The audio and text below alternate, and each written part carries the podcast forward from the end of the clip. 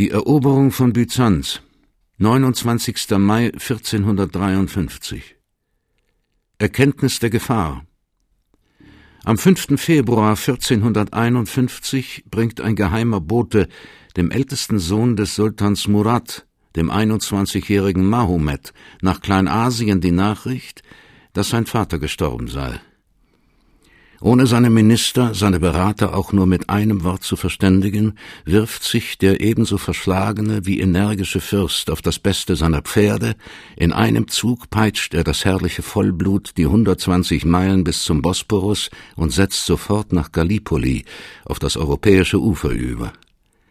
Dort erst entschleiert er den Getreuesten, den Tod seines Vaters. Er rafft, um jeden anderen Thronanspruch von vorne weg niederschlagen zu können, eine auserlesene Truppe zusammen und führt sie nach Adrianopel, wo er auch tatsächlich ohne Widerspruch als Gebieter des Ottomanischen Reiches anerkannt wird. Gleich seine erste Regierungshandlung zeigt Mahomets furchtbar rücksichtslose Entschlossenheit. Um im Voraus jeden Rivalen gleichen Blutes zu beseitigen, lässt er seinen unmündigen Bruder im Bade ertränken und sofort darauf, auch dies beweist seine vorbedenkende Schlauheit und Wildheit, schickt er dem Ermordeten den Mörder, den er zu dieser Tat gedungen, in den Tod nach. Die Nachricht, dass statt des bedächtigeren Murat dieser junge, leidenschaftliche und ruhmgierige Mahomet Sultan der Türken geworden sei, erfüllt Byzanz mit Entsetzen. Denn durch hundert Späher weiß man, dass dieser Ehrgeizige geschworen hat, die einstige Hauptstadt der Welt in seinen Besitz zu bringen, dass er trotz seiner Jugend Tage wie Nächte mit strategischen Erwägungen für diesen seinen Lebensplan verbringt. Zugleich aber melden auch alle Berichte einmütig die außerordentlichen militärischen und diplomatischen Fähigkeiten des neuen Padishahs. Mahomet ist beides zugleich, fromm und grausam, leidenschaftlich und heimtückisch, ein Gelehrter, ein kunstliebender Mann, der seinen Cäsar und die Biografien der Römer lateinisch liest, und gleichzeitig ein Barbar, der Blut verschüttet wie Wasser. Dieser Mann mit den feinen melancholischen Augen und der scharfen bissigen Papageiennase erweist sich in einem als unermüdlicher Arbeiter, verwegener Soldat und skrupelloser Diplomat, und alle diese gefährlichen Kräfte wirken konzentrisch in die gleiche Idee, seinen Großvater Bayazet und seinen Vater Murat, die zum ersten Mal Europa die militärische Überlegenheit der neuen türkischen Nation gelehrt, in ihren Taten noch weit zu übertreffen. Sein erster Griff aber, dies weiß man, dies fühlt man, wird Byzanz sein, dieser letztverbliebene herrliche Edelstein der Kaiserkrone Konstantins und Justinians. Dieser Edelstein liegt für eine entschlossene Faust tatsächlich unbeschirmt und zum Greifen nahe. Das Imperium Byzantinum, das Oströmische Kaiserreich, das einstens die Welt umspannte, von Persien bis zu den Alpen und wieder bis zu den Wüsten Asiens sich erstreckend, ein Weltreich, in Monaten und Monaten kaum zu durchmessen, kann man nun in drei Stunden zu Fuß bequem durchschreiten. Kläglicherweise ist von jenem byzantinischen Reich nichts übrig geblieben als ein Haupt ohne Leib, eine Hauptstadt ohne Land. Konstantinopel, die Konstantinstadt, das alte Byzantium. Und selbst von diesem Byzanz gehört dem Kaiser, dem Basileus, nur mehr ein Teil, das heutige Stambul, während Galata schon an die Genueser und alles Land hinter der Stadtmauer an die Türken gefallen ist. Handteller groß, ist dieses Kaiserreich des letzten Kaisers. Gerade nur eine riesige Ringmauer um Kirchen, Paläste und das Häusergewirr, das man Byzanz nennt. Geplündert schon einmal, bis auf das Mark von den Kreuzfahrern. Entvölkert von der Pest, ermattet von der ewigen Abwehr nomadischer Völker, zerrissen von nationalen und religiösen Streitigkeiten, kann diese Stadt weder Mannschaft noch Mannesmut aufbringen, um sich aus eigener Kraft eines Feindes zu erwehren, der sie mit Polypenarmen von allen Seiten längst umklammert hält. Der Purpur des letzten Kaisers von Byzanz, Konstantin Tragases, ist ein Mantel aus Wind, seine Krone ein Spiel des Geschicks. Aber eben weil von den Türken schon umstellt und weil geheiligt der ganzen abendländischen Welt durch gemeinsame, jahrtausendalte Kultur, bedeutet dieses Byzanz für Europa ein Symbol seiner Ehre. Nur wenn die geeinte Christenheit dieses letzte und schon zerfallene Bollwerk im Osten beschirmt, kann die Hagia Sophia weiterhin eine Basilika des Glaubens bleiben, der letzte und zugleich schönste Dom des oströmischen Christentums. Konstantin begreift sofort die Gefahr. Trotz allen Friedensreden Mahomets in begreiflicher Angst sendet er Boten auf Boten nach Italien hinüber, Boten an den Papst, Boten nach Venedig, nach Genua. Sie mögen Galeeren schicken und Soldaten. Aber Rom zögert und Venedig auch. Denn zwischen dem Glauben des Ostens und dem Glauben des Westens gähnt noch immer die alte theologische Kluft. Die griechische Kirche hasst die römische, und ihr Patriarch weigert sich, in dem Papst den obersten Hirten anzuerkennen. Zwar ist längst in Hinblick auf die Türkengefahr in Ferrara und Florenz auf zwei Konzilien die Wiedervereinigung der beiden Kirchen beschlossen und dafür Byzanz Hilfe gegen die Türken zugesichert. Aber kaum, dass die Gefahr für Byzanz nicht mehr so brennend gewesen, hatten sich die griechischen Synoden geweigert, den Vertrag in Kraft treten zu lassen. Jetzt erst, da Mahomet Sultan geworden ist, siegt die Not über die orthodoxe Hartnäckigkeit. Gleichzeitig mit der Bitte um rasche Hilfe sendet Byzanz die Kunde seiner Nachgiebigkeit nach Rom. Nun werden Galeeren ausgerüstet mit Soldaten und Munition. Auf einem Schiffer aber segelt der Legat des Papstes mit, um die Versöhnung der beiden Kirchen des Abendlandes feierlich zu vollziehen und vor der Welt zu bekunden, dass wer Byzanz angreift, das geeinte Christentum herausfordere. Die Messe der Versöhnung Großartiges Schauspiel jenes Dezembertages. Die herrliche Basilika, deren einstige Pracht von Marmor und Mosaik und schimmernden Köstlichkeiten wir in der Moschee von heute kaum mehr zu ahnen vermögen, feiert das große Fest der Versöhnung.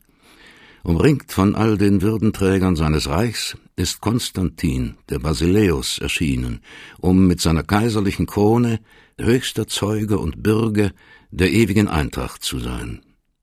Überfüllt ist der riesige Raum, den zahllose Kerzen erhellen.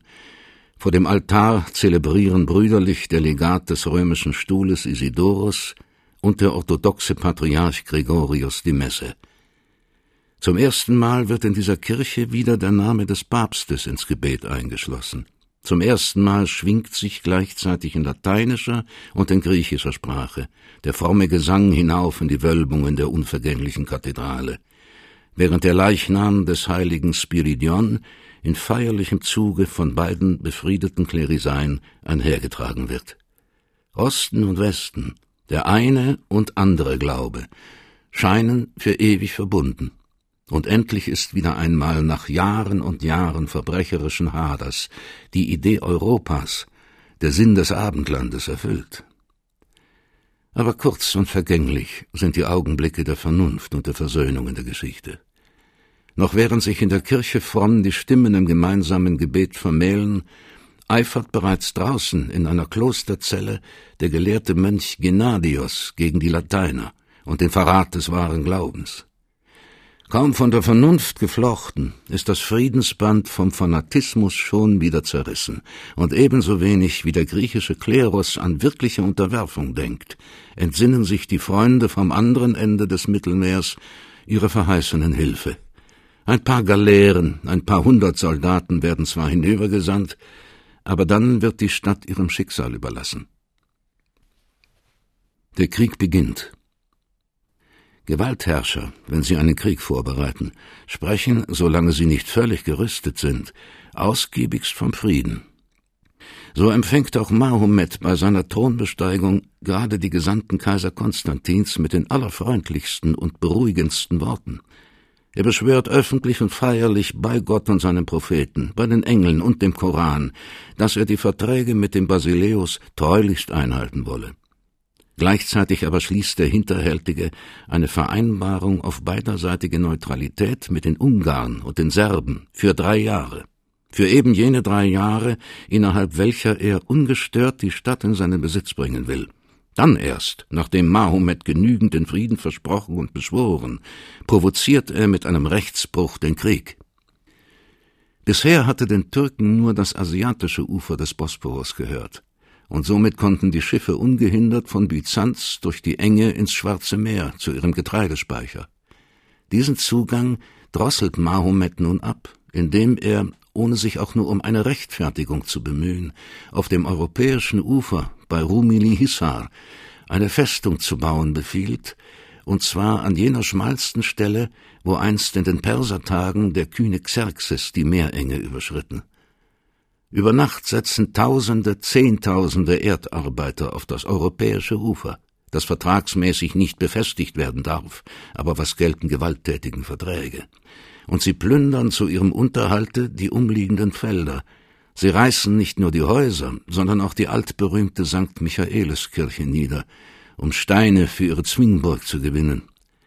Persönlich leitet der Sultan rastlos bei Tag und Nacht den Festungsbau und ohnmächtig muss Byzanz zusehen, wie man ihm den freien Zugang zum Schwarzen Meer wider Recht und Vertrag abwirkt.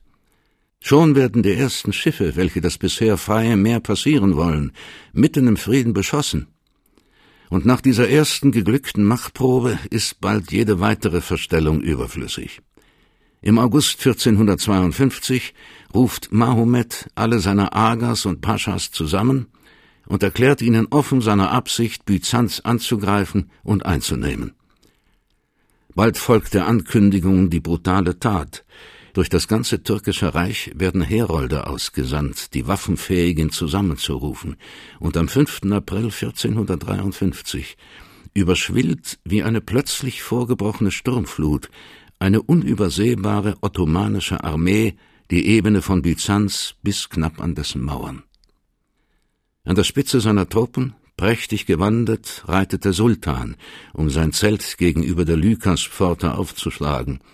Aber ehe er die Standarte von seinem Hauptquartier sich im Winde bauschen lässt, befiehlt er, den Gebetteppich auf der Erde zu entrollen.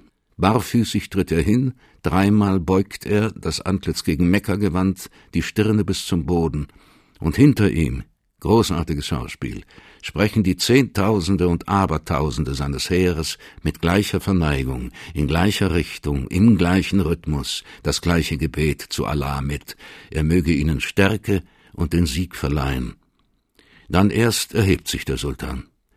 Aus dem Demütigen ist wieder der Herausfordernde geworden, aus dem Diener Gottes der Herr und Soldat, und durch das ganze Lager eilen jetzt seine Tellals, seine öffentlichen Ausrufer, um beim Trommelschlag und Fanfarenstoß weithin zu verkünden, die Belagerung der Stadt hat begonnen. Die Mauern und die Kanonen. Byzanz hat nur eine Macht und Stärke mehr, seine Mauern. Nichts ist ihm von seiner einstigen weltumspannenden Vergangenheit geblieben, als dieses Erbe einer größeren und glücklicheren Zeit. Mit dreifachem Panzer ist das Dreieck der Stadt gedeckt. Niederer, aber noch immer gewaltig, decken die steinernen Mauern die beiden Flanken der Stadt gegen das Marmarameer und das Goldene Horn. Gigantische Maße dagegen entfaltet die Brustwehr gegen das offene Land, die sogenannte Theodosische Mauer. Schon Konstantin hatte vordem in Erkenntnis künftiger Gefährdung Byzanz mit Quadern gegürtet und Justinian diese Welle weiter ausgebaut und befestigt. Das eigentliche Bollwerk aber schaffte erst Theodosius mit der sieben Kilometer langen Mauer, von deren quaderner Kraft heute noch die efeu umschlungenen Überreste Zeugnis ablegen. Geziert mit Scharten und Zinnen, geschützt durch Wassergräben, bewacht von mächtigen quadratischen Türmen, in doppelter und dreifacher Parallelreihe errichtet und von jedem Kaiser der tausend Jahre abermals ergänzt und erneuert, gilt dieser majestätische Ringwall seinerzeit als das vollendete Sinnbild der Uneinnehmbarkeit. Wie einst dem zügellosen Ansturm der Barbarenhorden und den Kriegsscharen der Türken, so spotten diese quadernden Blöcke auch jetzt noch aller bislang erfundenen Kriegsinstrumente. Ohnmächtig prallen die Geschosse der Sturmböcke, der Widder und selbst der neuen Feldschlangen und Mörser von ihrer aufrechten Wand. Keine Stadt Europas ist fester und besser geschirmt als Konstantinopel durch die Theodosische Mauer. Mahomet nun kennt besser als irgendeiner diese Mauern und kennt ihre Stärke. In Nachtwachen und Träumen beschäftigt ihn seit Monaten und Jahren nur der eine Gedanke, wie diese uneinnehmbaren zu nehmen, diese unzertrümmerbaren zu zertrümmern wären. Auf seinem Tisch häufen sich die Zeichnungen, die Maße, die Risse der feindlichen Befestigungen. Er kennt jede Hügelung vor und hinter den Mauern, jede Senke, jeden Wasserlauf. Und seine Ingenieure haben mit ihm jede Einzelheit durchdacht. Aber Enttäuschung. Alle haben sie errechnet, dass man mit den bisher angewandten Geschützen die theodosische Mauer nicht zertrümmern kann. Also stärkere Kanonen schaffen, längere, weitertragende, schusskräftigere, als sie bisher die Kriegskunst gekannt. Und andere Geschosse aus härteren Steinformen, gewichtigere, zermalmendere, zerstörendere, als alle bisher erzeugten. Eine neue Artillerie muss erfunden werden gegen diese unnahbaren Mauern. Es gibt keine andere Lösung. Und Mahomet erklärt sich für entschlossen, diese neuen Angriffsmittel um jeden Preis zu schaffen. Um jeden Preis. Eine solche Ankündigung erweckt immer schon aus sich selbst schöpferische und treibende Kräfte. So erscheint bald nach der Kriegserklärung bei dem Sultan der Mann, der als der erfindungsreichste und erfahrenste Kanonengießer der Welt gilt, Urbas oder Orbas, ein Ungar. Zwar ist er Christ und hat eben zuvor seine Dienste dem Kaiser Konstantin angeboten, aber in der richtigen Erwartung bei Mahomet höhere Bezahlung und kühnere Aufgaben für seine Kunst zu finden, erklärt er sich bereit, falls man ihm unbeschränkte Mittel zur Verfügung stelle, eine Kanone zu gießen, wie man sie gleich groß noch nicht auf Erden gesehen. Der Sultan, dem wie jedem von einer einzigen Idee besessenen kein Geldpreis zu hoch ist, weist ihm sofort Arbeiter in beliebiger Anzahl zu. In tausend Karren wird Erz nach Adrianopel gebracht. Drei Monate lang bereitet nun mit unendlichen Mühen der Kanonengießer die Lehmform nach geheimen Methoden der Härtung vor, ehe der erregende Guss der glühenden Masse erfolgt. Das Werk gelingt. Die riesige Röhre, die größte, die bisher die Welt gekannt, wird aus der Form herausgeschlagen und ausgekühlt – aber bevor der erste Probeschuss abgefeuert wird, sendet Mahomet Ausrufer durch die ganze Stadt, um die schwangeren Frauen zu warnen. Als mit ungeheuren Donner dann die blitzerhellte Mündung die mächtige Steinkugel ausspeit und diese eine Mauer mit einem einzigen Probeschuss zertrümmert, befiehlt Mahomet sofort die Anfertigung einer ganzen Artillerie in diesen gigantischen Maßen. Die erste große Steinwerfermaschine, wie die griechischen Schriftsteller dann erschreckt diese Kanone nennen werden, wäre nun glücklich zustande gebracht. Aber noch schwierigeres Problem, wie dieses Monstrum durch ganz Thrakien schleifen, bis an die Mauern von Byzanz, diesen erzenen Lindwurm. Eine Odyssee ohnegleichen hebt an. Denn ein ganzes Volk, eine ganze Armee, schleppt zwei Monate lang an diesem starren, langhalsigen Ungetüm. Zuerst sprengen Reiterscharen, um die Kostbarkeit vor jedem Überfall zu schützen, in ständigen Patrouillen voraus. Hinter ihnen Werken und Karren Tag und Nacht, Hunderte und vielleicht Tausende von Erdarbeitern, um die Straßenunebenheiten zu beseitigen für den überschweren Transport, der hinter sich für Monate wieder die Wege zerstört. Fünfzig Paar Ochsen sind der Wagenburg vorgespannt, auf deren Achsen, wie einstmals der Obelisk, als er von Ägypten nach Rom wanderte, mit genau verteiltem Gewicht die metallene Riesenröhre liegt.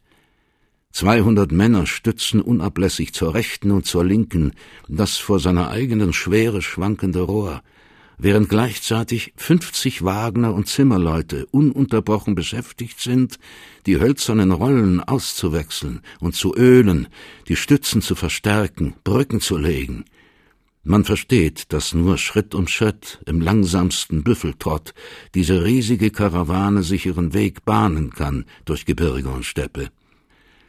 Staunend sammeln sich aus den Dörfern die Bauern und bekreuzigen sich vor dem erzenen Unwesen, das wie ein Gott des Krieges von seinen Dienern und Priestern von einem Land ins andere getragen wird. Aber bald werden in gleicher Weise die erzgegossenen Brüder des gleichen lehmigen Mutterbetts herangeschleift. Wieder einmal hat der menschliche Wille das Unmögliche möglich gemacht. Schon blecken zwanzig oder dreißig solcher Ungetüme ihre schwarzen Rundmäuler gegen Byzanz. Die Schwerartillerie hat ihren Einzug in die Kriegsgeschichte gehalten. und es beginnt der Zweikampf zwischen der jahrtausendealten Mauer der oströmischen Kaiser und den neuen Kanonen des neuen Sultans. Noch einmal Hoffnung. Langsam, zäh, aber unwiderstehlich zermalmen und zermahlen die Mammutkanonen mit blitzenden Bissen die Welle von Byzanz. Zunächst kann jede nur sechs oder sieben Schüsse täglich abgeben, aber von Tag zu Tag bringt der Sultan neue zur Aufstellung, und in Staub und Schuttwolken tut sich bei jedem Anprall dann immer neue Bresche in dem niederprasselnden Steinwerk auf. Zwar werden nachts von den Belagerten diese Löcher mit immer notdürftigeren hölzernen Palisaden und Leinwandballen geflickt, aber doch, es ist nicht die alte, eherne, unversehrbare Mauer mehr, hinter der sie kämpfen. Und mit Schrecken denken die achttausend hinter den Wellen an die entscheidende Stunde, in der dann die hundertfünfzigtausend Mahomets zum entscheidenden Angriff gegen die schon durchhöhlte Befestigung vorprellen werden. Es ist Zeit, höchste Zeit, dass Europa, dass die Christenheit sich ihres Versprechens entsinne. Scharen von Frauen liegen mit ihren Kindern den ganzen Tag vor den Reliquienschreinen in den Kirchen auf den Knien.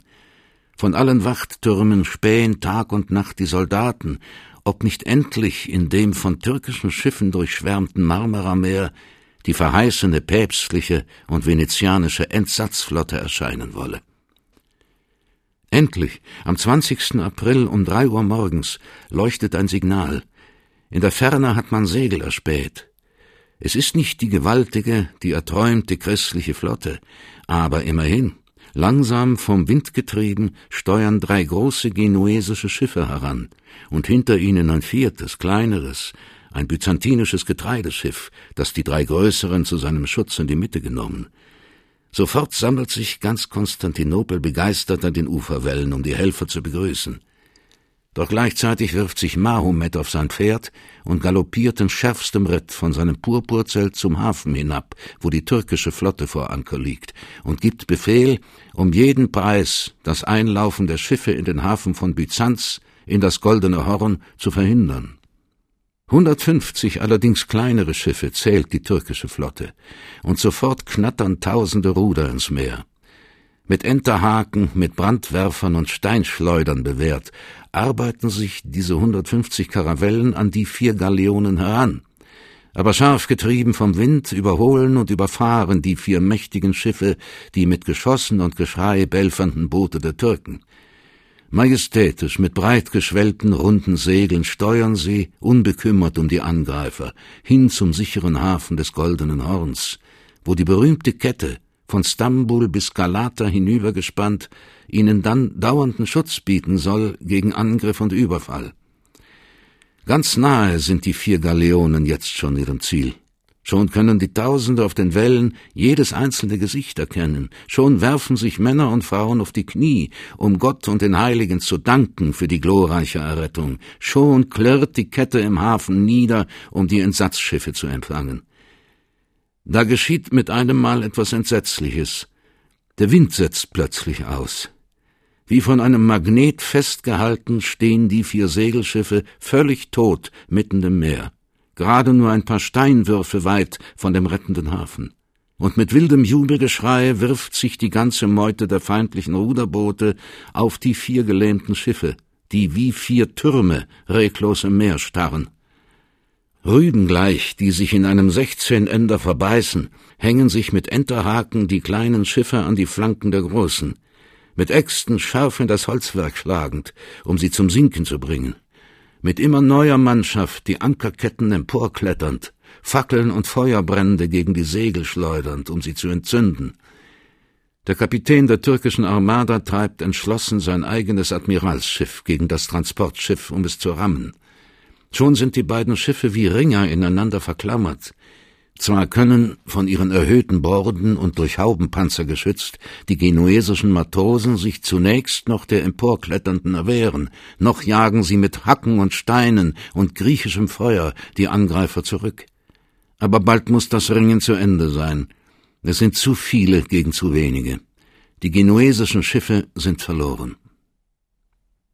Schauriges Schauspiel für die Tausende auf den Mauern so lustvoll nah, wie das Volk sonst im Hippodrom die blutigen Kämpfe verfolgt, so schmerzvoll nahe kann es jetzt eine Seeschlacht mit nacktem Auge betrachten und den scheinbar unvermeidlichen Untergang der Iren. Denn höchstens zwei Stunden noch und die vier Schiffe erliegen der feindlichen Meute auf der Arena des Meeres. Vergebens sind die Helfer gekommen, vergebens.